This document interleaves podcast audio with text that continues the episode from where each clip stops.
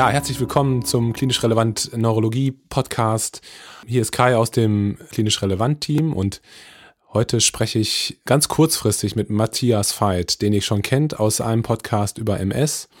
Und genau deswegen spreche ich heute wieder mit ihm. Ja, hi. Matze, vielen Dank, dass du heute so kurzfristig Zeit äh, hast. Es geht um das Thema MS und Corona. Matthias, noch ganz kurz, um dich vorzustellen. Du bist ja, ähm, äh, du bist ja Neurologe auch, äh, genau wie ich und du leitest eine MS-Ambulanz in Unna. Ich habe viele Patienten, die mich angerufen haben, mir geschrieben haben und besorgt sind wegen ihrer Erkrankung, wegen ihrer Medikamente und wegen Corona. Matthias, du bist jemand, der da viel mehr im, im Bild ist als ich und deswegen wollte ich dir gerne eine Reihe von Fragen stellen. Vielleicht direkt die erste Frage, ohne jetzt groß rumzufackeln. Patienten, die eine MS haben und die Medikamente bekommen, ähm, also Immunmodulatoren, wenn man so möchte. Haben die ein erhöhtes Risiko, eine Covid-19-Erkrankung zu bekommen? In der Frage sind ein paar Aspekte, die man vielleicht sogar noch trennen kann, wenn ich das darf. Du wirst die Fragen haben, ich habe die auch bekommen. Wir hatten ja auch so ein, sozusagen vor dem Start jetzt dieses Gesprächs auch mal uns kurz ausgetauscht, wie das so in den jeweiligen Standorten gerade überhaupt, was da so los ist an Vorbereitungen auch auf, die, auf den Anstieg der Fälle sodass man ähm, einfach parallel da handeln muss. Und was ich ganz häufig gehört habe oder die Frage, die immer wieder kommt, gerade weil es ja auch so ähm, ein Thema ist, ähm, ist, bin ich ein Risikopatient? Also bin ich, gehöre ich in eine Risikogruppe allein aufgrund der Tatsache, dass ich eine MS habe? Da möchte ich schon mal vorweg sagen, dass das Wesentliche, was ich jetzt ähm, auch sagen werde, beruht äh, auf der Stellungnahme der KKNMS vom 13.03 sowie der Empfehlung der DMSG vom 17.03. Ja, also das sind jetzt nicht Dinge, die ich mir jetzt ausgedacht habe, sondern die sozusagen ähm, unabhängig auch von äh, Experten veröffentlicht wurden. Auch habe ich im Vorhinein nochmal mit Herrn äh, Hagikaya, äh, Professor Hagikaya aus dem Jusos Hospital, sowie Herrn Professor Schwenkreis und auch mit der Frau Dr. Elke Frombach mich kurz geschlossen, jeweils in den Kliniken in Bochum und in Hattingen tätig, ähm, einfach um sich da auch persönlich nochmal abzusprechen Brechen, Erfahrungen nochmal auszutauschen. Genauso wie du mich jetzt fragst, habe ich mit den Kollegen dann auch gesprochen. Also daher sind es nicht alles nur meine Meinungen, sondern im Wesentlichen Stellungnahmen, die einsehbar sind auf den jeweiligen Seiten und Erfahrungen vielleicht aus einem ähm, für mich ähm, erreichbar unkomplizierten Umfeld. Also grundsätzlich in der KKNMS-Stellungnahme ist es schon mal so, dass ähm, die Tatsache einer MS erkrankt zu sein nicht zu einem erhöhten Risiko führt, eine Covid-19-Erkrankung äh, auszubilden. Dies betrifft im Wesentlichen die jüngeren Patienten mit wenig Beeinträchtigung. Natürlich steigt das Risiko, wenn äh, Behinderungen bestehen, Bettlägerigkeit besteht, insofern allgemein das Risiko für Atemwegserkrankungen erhöht ist. Äh, dann gehört man zum, zur Risikogruppe. Aber was wir natürlich nicht vergessen dürfen, ist nicht ohne Grund, gibt es eine Empfehlung zur Impfung zu Influenza äh, beim S-Patienten, weil es ja doch äh, Patienten gibt, die unter einer Infektion mit einem Virus zu, es zu Schüben kommen kann. Äh, das mag in der Schwere der äh, Einzelfälle der Corona-Erkrankung nicht ganz relevant sein, ist aber vielleicht für die häufigen milden Verläufe doch nicht ganz irrelevant. Das heißt also, ein virusinfizierter MS-Patient kann Schübe ausbilden. Kommen wir zu der Frage, die, äh, auf die das, glaube ich, abzielte, was die Immunmodulatoren letztlich angeht. Ja? Also, wie gesagt, Stand ähm, 13. und 17.3. ist, dass gerade die Basistherapeutika im Wesentlichen die Interferone und äh, wohl als Immunmodulatoren jetzt kein erhöhtes Infektionsrisiko nach sich ziehen. Auch bei den ähm, oralen ähm, Therapeutika wie Dimethylfumarat und Teriflunomid geht man bei wenn im Labor normwertige Lymphozytenzahlen gemessen werden können, nicht von einem erhöhten Infektionsrisiko aus. Das sind im Prinzip alles schon die Basismedikamente. Von dem wir eigentlich sagen, wenn die Patienten anrufen, wenn die also sozusagen als Empfehlung ihre jeweiligen ähm, Empfehlungen, Robert-Koch-Institut, was man jetzt jeden Tag hört, Social Distancing, wenn das eingehalten wird, ähm, dann ist der MS-Patient damit, fährt er genauso sicher und ist nicht ein höherer Risikopatient, auch unter diesen Immunmodulatoren. Sicherlich wird es interessant in der Eskalationstherapie. Ja. Das wollte ich dich gerade fragen, ne? Also wie ist es mit den Natalizumab, mit den Infusionsmedikamenten, äh, wie sieht es da aus? Ist auch genau das, was wir uns ähm, gefragt haben. Vielleicht ganz, ganz kurz nur zum Hintergrund. Also wir fahren gerade unsere komplette äh, elektive Therapie herunter, stationär sowie ambulant. Das betrifft also auch MS-Patienten. Also welche MS-Patienten brauchen jetzt einen Arztkontakt? Ja, das sind sicherlich, ähm, hatte, ich, hatte ich dir im Vorgespräch auch schon erzählt, ich habe hier ähm, genug Akten auf dem Tisch, bin momentan auch aus diesem Grund selber zu Hause, weil ich nicht gebraucht werde. Und äh, was okay. Ich werde wahrscheinlich dann reinschiften, wenn dann nächste Woche sozusagen andere ins Freigehen, weil wir zu wenig Patienten haben. Habe jetzt ähm, Akten mitgenommen und rufe die Patienten einfach an und kläre mit denen die MRT-Befunde äh, ab und die letzten Laborentnahmen. Das kann man also sozusagen fernmündlich machen. Ja. Wenn wir dann aber die äh, Infusionstherapien haben, ähm, müssen die halt schon kommen. Und die sind ja bei uns auch angebunden und den kann ich jetzt nicht mal eben kurz an den Niedergelassenen schicken. Das ist nicht die Logistik, die da ähm, momentan möglich ist und die müssen wir erstmal weiter anbieten. Ähm, zu den Therapeutiken selber muss man sagen, Nathalie Zumab aufgrund auch von seiner wirksamen, äh, von seinem, von seinem Wirkspektrum her und ähm, dem Therapieansatz ist wahrscheinlich unproblematisch, kann also uneingeschränkt fortgeführt werden und da besteht auch kein erhöhtes ähm, Risiko für Atemwegsinfektionen was ja wirklich schön ist, sage ich jetzt mal, weil es ein effektives Medikament ist, was immunmodulatorisch sozusagen ähm, unbedenklich scheint. Ja? Nicht ganz, nicht ganz ähm, unproblematisch ist tatsächlich ähm, die Syngosin-1-Phosphatrezeptoren-Modulatoren, äh, Fingolimod und Siponimod. Ähm, da ist eben doch ein erhöhtes Infektionsrisiko auch für Atemwegserkrankungen bekannt. Hier ist aber auch die Empfehlung, dass man sozusagen mit der Therapie weiter fortführen sollte, um letztlich auch da keinen Rebound nach Absätzen ähm, zu generieren, was jetzt IMS selbst angeht. Aber das sind schon, wären schon Patienten, ähm, wo man einfach von der Studienlage her weiß, dass es mehr Atemwegserkrankungen gibt, die also ein gewisses Risiko haben. Ja, dann kommen wir halt zu den depletierenden äh, Therapeutika und da weiß man im Prinzip, dass die ähm, gerade für jetzt Ocrelizumab und auch Neukladribin ähm, gerade in den ersten Wochen das Risiko ähm, schon erhöht ist, Infektionen zu erleiden. Dies betrifft wahrscheinlich noch viel mehr das Cladribin oder auch ähnlich das Alemtuzumab, die ja T- und B-Zelldepletion machen und insofern also für eine gewisse Zeit die zelluläre Immunantwort doch wirklich deutlich beeinträchtigen. Beim Ocrelizumab als reine B-Zell-Depletion ist es äh, erstmal relativ unproblematisch. Und Patienten, die diese Therapie erhalten, brauchen die auch aufgrund, aufgrund der Krankheitsaktivität sicherlich. Da sind die Empfehlungen aber sozusagen, dass man sozusagen in diesem ersten Intervall, die ersten Wochen wirklich einen sehr guten, als Patienten sehr guten äh, Schutz, äh, was äh, die aktuellen Maßnahmen betrifft, eben durchführen sollte. Ja. Was man dann auch überlegen kann, und äh, da kommen wir vielleicht noch im weiteren Verlauf mal drauf, ist, wie man die dann monitort. Ne? Also es gibt bei Ocrelizumab diese sechs Monats äh, Therapieintervalle. Wir werden wahrscheinlich auch da logistisch an unsere Grenzen kommen, wenn die Häuser voll sind. Wie sicher ist es dann für einen Patienten, dieses Krankenhaus zu betreten, der B-Zell depletiert ist? Und ähm, das war jedenfalls mein Gedanke, wo ich doch in einem Krankenhaus bin, wo, ähm, wo die Räume einfach dann begrenzt sind, anders als solchen großen Kliniken wie im Lusus-Hospital, wobei ich jetzt den Kollegen nicht unterstellen will, dass sie jetzt unglaublich viel Platz haben, weil die werden andere Intensivstationen haben und insofern auch andere Kapazitäten nutzen müssen. Aber wir werden immer an unsere Grenzen kommen, räumlich, wenn das so, wie vorher gesagt und wie annehmbar, eben doch weiter ansteigt mit den Fällen. Sodass wir uns schon die Gedanken machen müssen, wie wir diese Patienten logistisch ins Krankenhaus kriegen, um die davor zu schützen. Ähm, das heißt, da kann eine Idee sein, die, die Intervalle, wenn möglich, zu verlängern. Ne? Also auch beim Dysabi wäre noch unbedenklich, aber eigentlich der Kontakt des Patienten an das Krankenhaus ist natürlich da das Problem. Und beim Ocrelizumab sicherlich auch die Frage, ähm, muss man das alle sechs Monate machen oder gerade da haben wir ja lange Zeiten, also ist eine Verschiebung in einem Monat oder zwei sogar möglich. Was ja vielleicht in den nächsten Monaten genau da vielleicht zu einem Wendepunkt kommt oder wir dann sozusagen auch andere Gegebenheiten haben. Also da haben wir ein bisschen Planung. Und da kann, ähm, und das war nochmal eine Information, die ich von äh, Aiden Gika bekommen habe, sicherlich die Messung, was wir sowieso machen, die CD19 äh, Subpopulation messen. Das tun wir sowieso, der KKNMS entsprechend. Aber es kann natürlich jetzt sagen wir mal, als ähm, Monitoring-Maßnahme ähm, eine gute Alternative sein, zu entscheiden, wann muss jemand tatsächlich wieder Infusion bekommen, nämlich wenn die wieder ansteigen. So lange muss man den nicht ans Krankenhaus binden. Man könnte sogar das dann ambulant machen, die, die Werte zufaxen lassen. Das wäre eine Möglichkeit. Das heißt, man könnte das anders monitoren man kann bei Tysabri sagen, ähm, relativ unproblematisch. Da ist die Frage eher, die kommen einmal im Monat oder jetzt vielleicht demnächst alle sechs Wochen, nur in dem Rahmen kommen die dann in, eben ins Krankenhaus. Das ist eher das Problem, dass sie vielleicht in ein Risikogebiet kommen.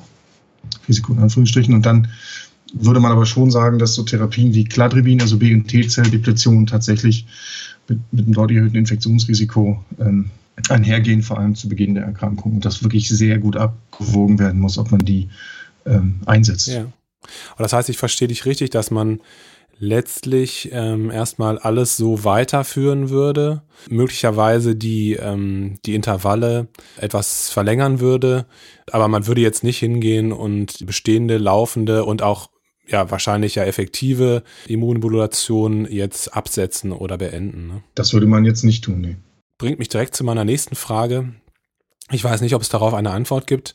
Was passiert, wenn ich ähm, jemanden habe, der tatsächlich, ähm, also eine Patientin oder einen Patienten mit MS und Immunmodulation, die tatsächlich erkranken? Wenn die erkranken, würde man grundsätzlich die so behandeln und die entsprechende Immunmodulation aussetzen. Das würde ich jetzt so tatsächlich ähm, so annehmen, abhängig natürlich von der, von der Therapie.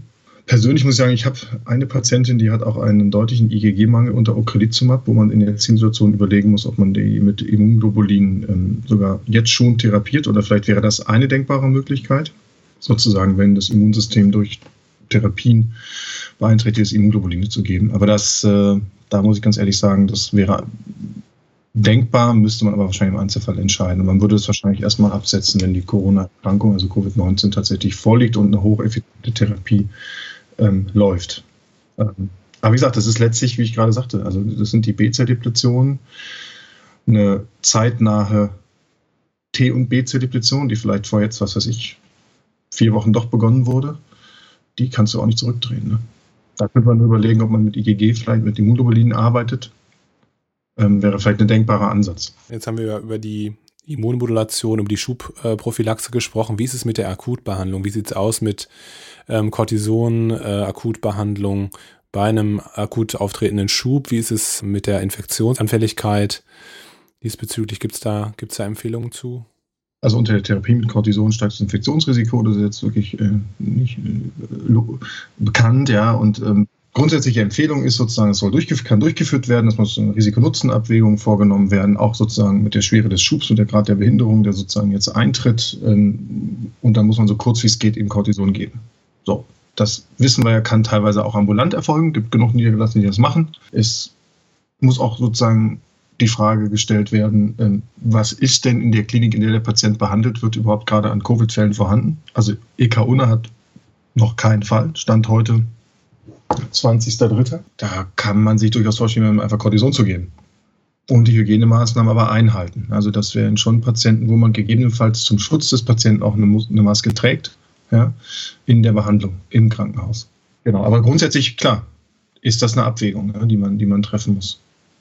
Die man vielleicht, noch haben wir den Fall jetzt gerade nicht gehabt, ähm, dann vielleicht auch ambulant klärt. Ne? Das kann man vielleicht auch machen, dass das Risiko da nicht so hoch ist, wenn das vielleicht sogar beim Neurologen stattfindet, wo jetzt nicht die Atemwegserkrankungen primär sitzen als beim Hausarzt. Ne?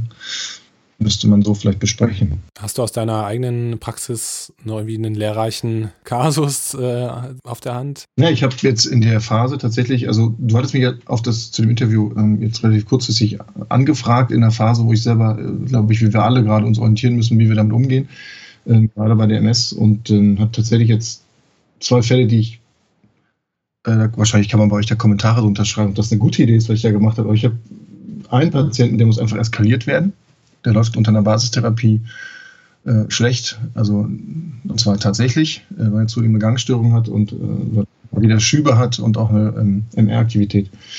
Ähm, der war JC positiv mit 0,7 und den wollte ich eigentlich auf, auf Ocrelizumab setzen. Und bei einem JC von 0,7 habe ich mich jetzt entschieden, auch dem Natalizumab zu geben.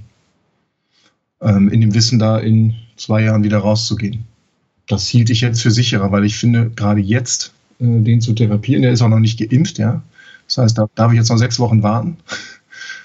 Und dann habe ich die Fälle und dann Ocrelizumab. Äh, das fand ich jetzt sportlich tatsächlich.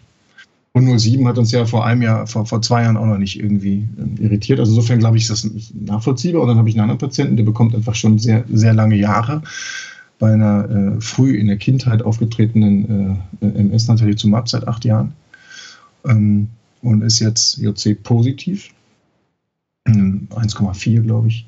Habe ich sogar das zweite Mal getestet, äh, weil ich es äh, nicht ganz glauben konnte.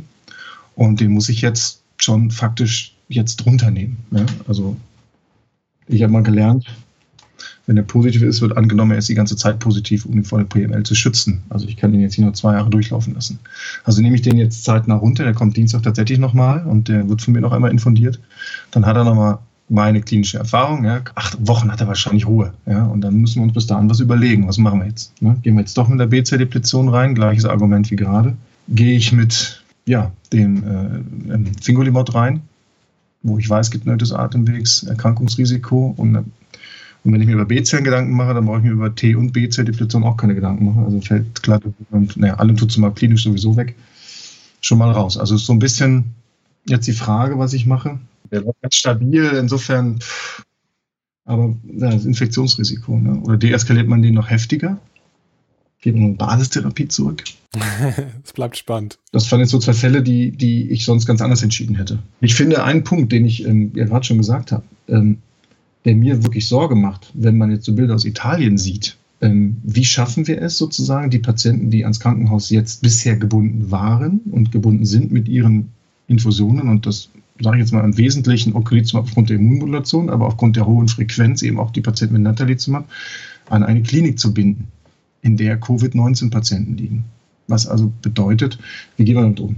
Da gibt es auch schon Richtlinien, ähm, was heißt Richtlinien? Da gibt es Empfehlungen, ja, ähm, dass man zum Beispiel die Patienten dann unter einer gewissen Isolationsmaßnahme auch infundiert, also man selbst Mundschutz trägt, der Patient, ähm, dass man, dass der Patient nicht mit ÖPNV kommen sollte, sondern privat sozusagen ähm, selber fährt oder mit jemandem aus dem familiären Umkreis. Und dass sozusagen die Behandler und Therapeuten der MS-Patienten nicht gleichzeitig Covid-19-Patienten behandeln. Das sind natürlich Dinge, die, müssen wir, die muss man einfach auch, auch organisieren.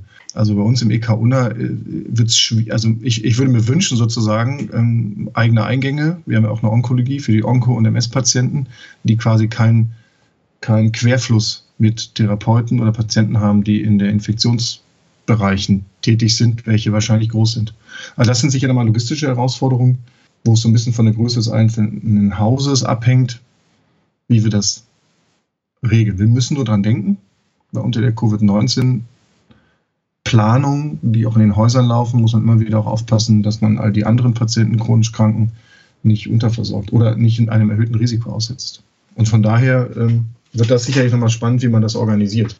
Ich habe mal daran gedacht, ob man das vielleicht ein Stück weit auch an die Niedergelassenen gibt. Das möchte ich aber jetzt überhaupt gar nicht postulieren. Das, weiß nicht, ob das eine gute Idee ist, ob die die Logistik haben, die jetzt auch nicht mal eben. Also wird spannend. Das ist einfach eine Situation, die wir, die wir noch nie gehabt haben, ne? das nie da gewesen ist. So.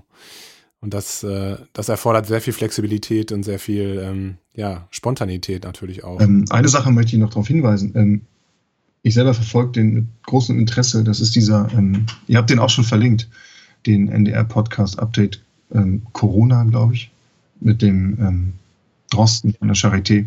Ist einfach großartig, medizinisch-wissenschaftlich und auch so inhaltlich. Ähm, also kann man nur empfehlen, weil ich glaube, das ist eine ganz hervorragende Quelle im Umgang mit all den Daten und Themen, die wir momentan. Ja, den wollte ich auch nochmal empfehlen. Ja, verlinke ich auch nochmal in den Show Notes auf jeden Fall. Ja, danke. Super. Matthias, ähm, ich danke dir ganz, ganz herzlich, dass du so spontan Zeit gefunden hast und ähm, dass du dich so umfangreich vorbereitet hast und auch mit den Kollegen noch telefoniert hast. Ähm, das waren echt super spannende Einsichten und ähm, ich glaube, dass das vielen Kollegen äh, hilft, was du gesagt hast? Also das kann man erstmal alles nachlesen. Ne? Das ist, ist wirklich diese EMSG, genau, und dann die KKNMS-Stellungnahme 13. oder 17.3. Und dann gibt es auch über Pharmafilme, deswegen wird das nicht weiter benennen, aber gibt es auch immer wieder online ähm, ähm, Videosessions auch mit den Experten, wo dann eben auch ähm, in einer Art Chat-Forum auch Fragen gestellt werden können. Also es wird sich jetzt etablieren. Ähm, das gibt es in den nächsten Tagen häufiger. Und ähm, das sind, sind alles sehr gute, sehr gute Entwicklungen, da, da umzugehen, denke ich. Ja, super. Vielen, vielen Dank und äh, bis bald, Matze. Ja, bis dann. Bleib Mach's gesund, Junge. Ja, eben, genau. Mach's gut. Tschüss. Ciao. Am Schluss würde ich gerne folgende Dinge noch loswerden. Zum einen vielen Dank, dass du hier heute wieder zugehört hast. Ich hoffe, du konntest etwas lernen und für deine klinische Tätigkeit mitnehmen. Zum anderen wünsche ich dir und deiner Familie, dass du gesund bleibst in diesen äh, unruhigen Zeiten und ich wünsche dir viel Kraft für deine berufliche Tätigkeit im Krankenhaus oder in der Praxis oder wo immer du auch bist. Bitte bleib gesund. Ich hoffe, wir hören uns bald wieder. Bis dann. Ciao.